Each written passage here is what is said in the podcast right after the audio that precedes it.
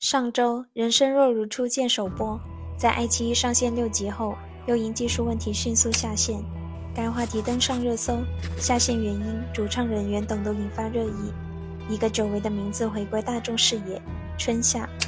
提到春夏，你会想起什么？大多数观众认识春夏，是在六年前的香港电影金像奖颁奖典礼上，刘青云念出了最佳女主角的名字。最佳女主角春夏。在瞬间沸腾的掌声中，春夏如清晨初醒的小鹿，轻盈地登上颁奖台。她那未曾排演过的惊讶、赤诚清晰的发言、难掩紧张的小动作，与这个星光熠熠、聚集一众江湖经验老道电影人的舞台，就像那条华贵艳丽的礼服挂在瘦小的骨架上，不完全适配，但美的奇异乖张。春夏的获奖犹如一道惊雷划破夜空的寂静，于他而言是人生的一个小巅峰，于华语影坛而言是莫大的惊喜。一夜之间，他那名不见经传的过去被传媒卖力翻阅，已曾出身、处女座获奖、首位九零后金像奖影后等等的头衔，都为春夏的获奖增添了几分传奇色彩。他光明无量的前途也备受瞩目与推测。这位二十四岁的新人，未来的顶点会在哪里？如今六年过去了，可惜的是，春夏在获奖后的星途崎岖，以面试的作品质量堪忧，还有多部作品被积压未播，让人不禁担心春夏的盛放只是昙花一现。今天我们就来聊聊这个话题：春夏能打破出道即巅峰的魔咒吗？春夏原名李俊杰，他说以春夏为艺名是为了对抗性格中的秋冬，变得像春夏一样温柔。春夏是春与夏的组合，春是郁葱的树木，轻拂的微风，复苏的万物，让人想起风中飘荡的孩童笑声，天真浪漫，生机勃勃。夏是淋漓的汗珠，浸湿的衣领，粘稠的皮肤。让人想起热烘烘的封闭房间，在氤氲热气中升腾的欲望，孩童的天真和升腾的欲望组成了春夏的气质。很难在内娱找到第二个像春夏般孩童感浑然天成的女星。这种孩童感并不靠低优化的造型或拙劣的模仿，而来自她浓密的毛流感、圆钝的脸部线条和那双晶莹、闪烁、乌黑、圆溜溜的双眸。而她上挑的眉毛、耷拉的嘴角、下颌的痣。又站在了孩童感的对立面，让升腾的欲望有了注脚。要找一个词概括两者的组合实在太难了。思来想去，我想到了一个角落受损的洋娃娃。春夏美得像个洋娃娃，但它不是展映在橱窗、精致的无法挑剔的洋娃娃，它更像是被遗弃在角落、蒙上了灰、沾上了污垢、挂着泪痕的娃娃。它怯懦地蜷缩在角落，因为受过损。好奇天真的眼神夹杂着警觉与淡漠，因为被遗弃，他比谁都要热烈的渴望被看见，坚韧地抓住生的机会。路过的人被他炙热又悲伤的眼神吸引，欲望犹如冒着热毒的气泡油然而生。人们明知这气泡充满危险，他的炙热也可能是种伪装，还是会忍不住将他从角落拾起，修补他的伤痕，将他摆回明亮的橱窗。而洋娃娃意识到自己始终难逃被凝视、观望的命运，他又强烈的渴望沉沦，重回那闭塞昏暗的角落。这段话是对春夏荧幕气质的注解，也是对他最具代表性的一个角色——踏血寻梅王佳梅的注解。踏血寻梅根据2008年香港一起真实命案改编，一名从湖南移民香港的17岁援交少女王佳梅被杀害及肢解。春夏饰演以王佳梅为原型改编的女主角王佳梅，香港新移民身份的焦虑、压抑焦灼的家庭氛围、匮乏的物质享受、迷茫无望的未来等等，都将王佳梅逼向黑暗的角落。她渴望被看见、被爱护、被重视、被优待，但在努力追梦后，要面临残酷的梦想幻灭；在满足物质需求后，要面临巨大的精神空虚。在浅尝爱情甜蜜后，要面临无情的欺骗与羞辱。当他发现自己难逃被鞭挞、被剥削、被放逐的命运后，将希望寄托在虚幻的主身上，以绝望的泪、解脱的笑告别人世。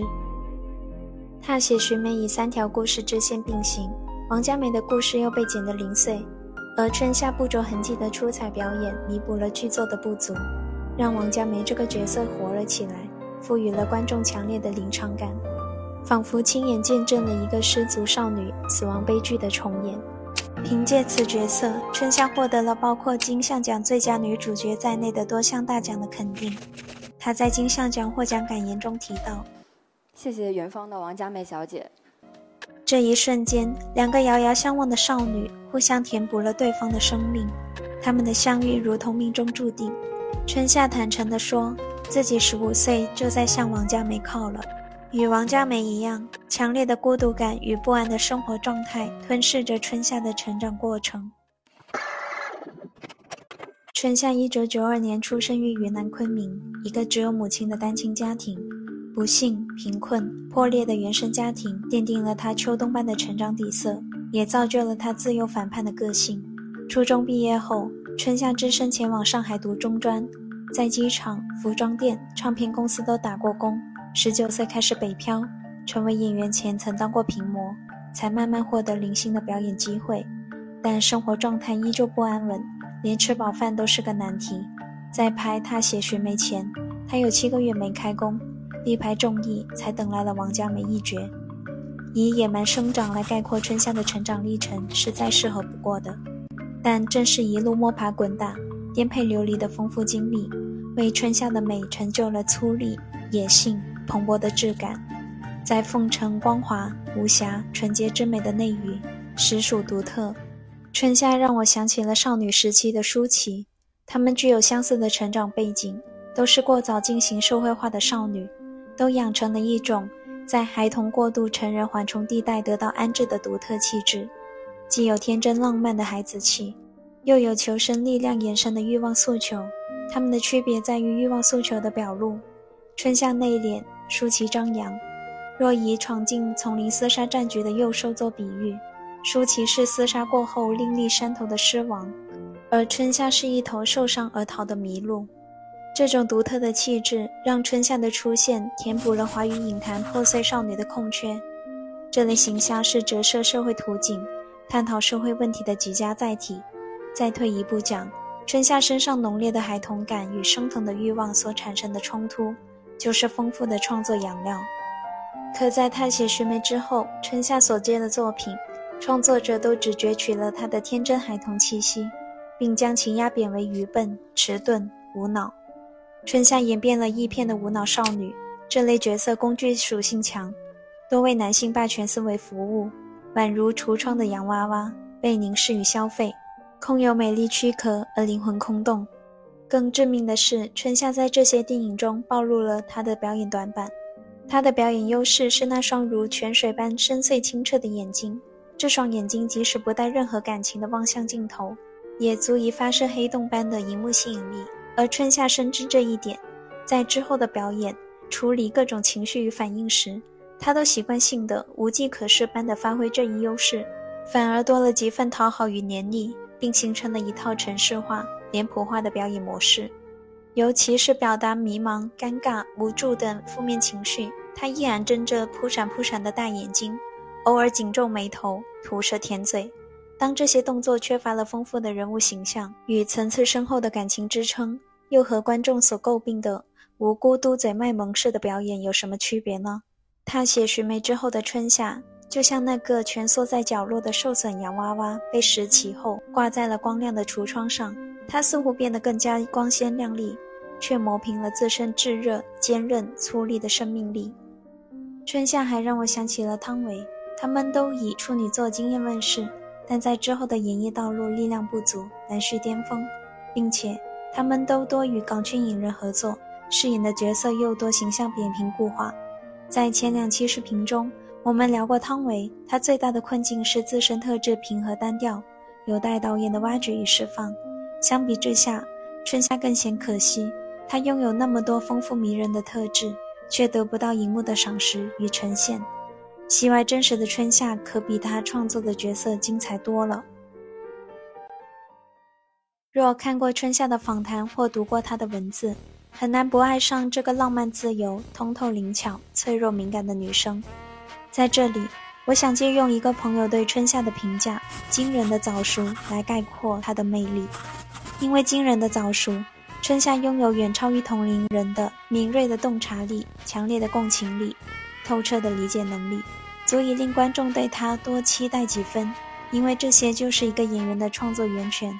而春夏之所以养成惊人的早熟，与他过早的接受生活的暴击有关。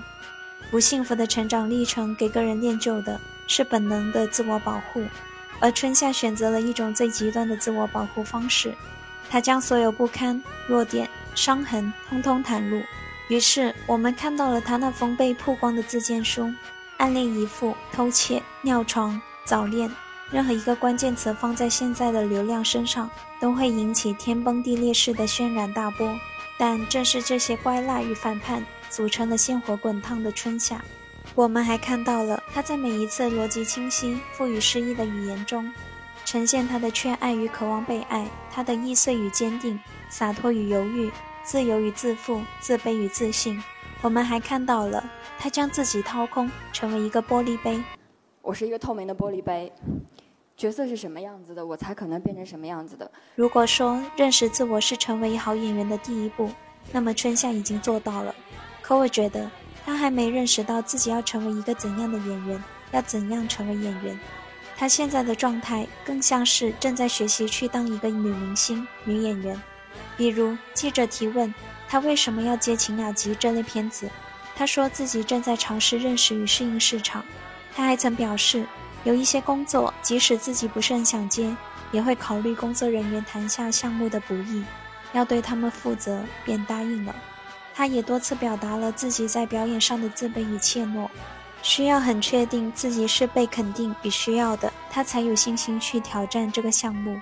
或许就是这份强烈的不安全感与不自信，影响了春夏的后续发展，造成了他如今进退皆非的尴尬局面。毕竟，坚定与自信是一个演员前进的最有力势头。